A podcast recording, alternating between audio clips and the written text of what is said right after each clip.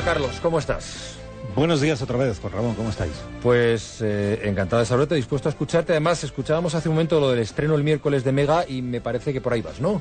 Sí, porque el, el miércoles, ojo, estamos al lunes, el miércoles estrenamos en el estrenamos en el grupo, en el grupo tenemos un nuevo canal de televisión en abierto que empieza sus emisiones el miércoles, pero que ya puede usted sintonizar, como dice la, la promoción, que se llama Mega y que va a ofrecer, además de series de ficción y de, y de películas, va a ofrecer series documentales o eventos documentales de muy buena factura. La primera de las cuales, de esas series documentales que está, está siendo protagonista de la promoción previa en Antena 3 y en La Sexta, lo habréis visto, es esta serie que se llama El Mundo en Guerra.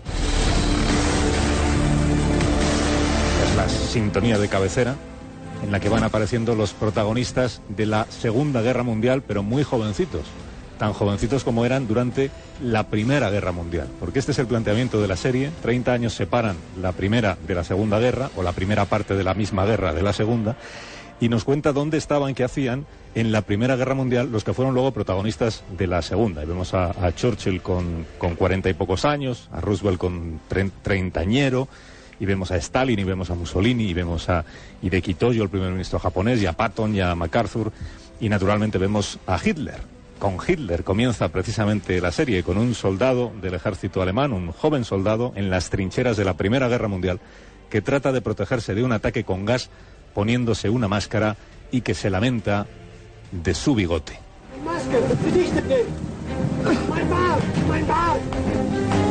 Mi bigote, mi bigote, mi bigote, dice este soldado del ejército alemán.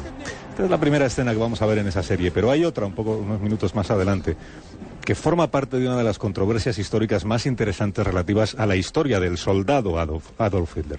Cuando este soldado, desarmado, conmocionado después de un ataque, está a tiro de un soldado británico. Un soldado británico que lo apunta, que se plantea, que piensa, puedo dispararle, y que al final acaba bajando el arma y perdonándole la vida.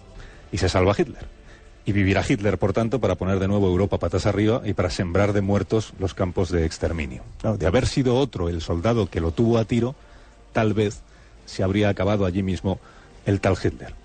Esta historia la contó el propio Adolf Hitler, pero 20 años después de que supuestamente sucediera. Se la contó en 1938 al primer ministro Chamberlain, el primer ministro británico, el apaciguador, cuando visitó a Hitler en Baviera. El, director, el dictador perdón, le comentó su, su afición de siempre por la pintura y le mostró su colección de cuadros, todos de autores alemanes, todos menos uno. Este de aquí le dijo es la reproducción de un autor italiano que se llama Fortunio Matania. Chamberlain le, le, preguntó, contempló ese cuadro. En el cuadro lo que se ve es un grupo de soldados ingleses junto a edificios humeantes de una ciudad francesa y uno de esos soldados en primer plano está cargando en sus hombros a un compañero herido para llevarle a la Cruz Roja. Entonces, Chamberlain le preguntó a Hitler qué interés tenía para él ese cuadro. Y Hitler le dijo que ese soldado al que se veía en primer plano, retratado, este hombre le dijo, estuvo tan cerca de matarme que pensé que jamás volvería a ver a Alemania. Y la providencia me salvó porque el soldado no quiso dispararme.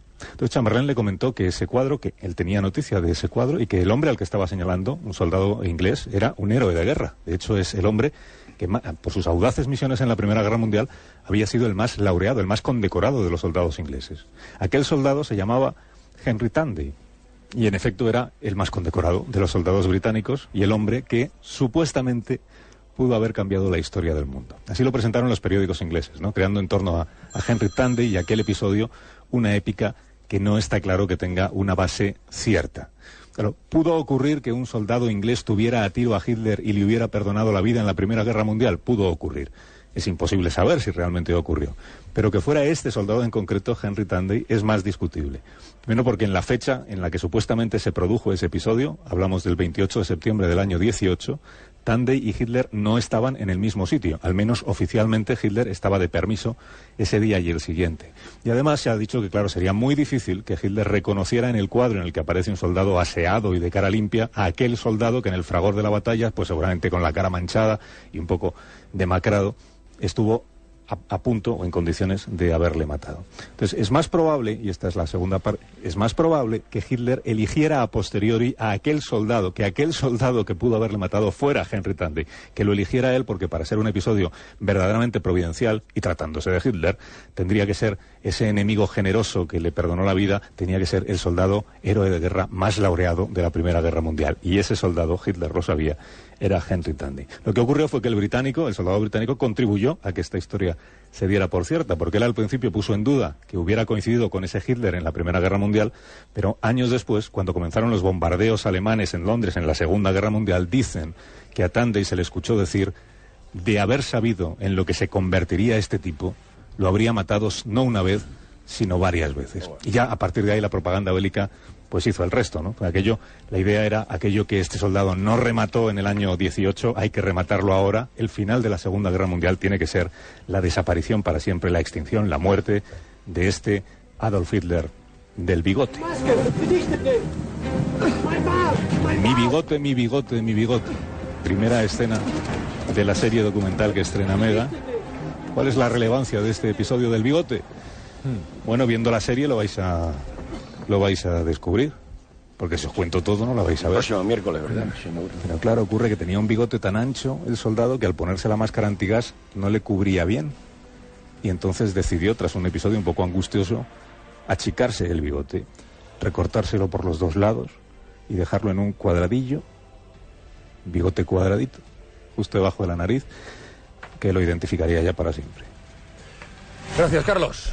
Hasta mañana. Acordaros que a las seis tenéis que estar Estamos. pendientes de, Bien, de, de situación de de lo de. Grecia y todo eso. Como un clavo.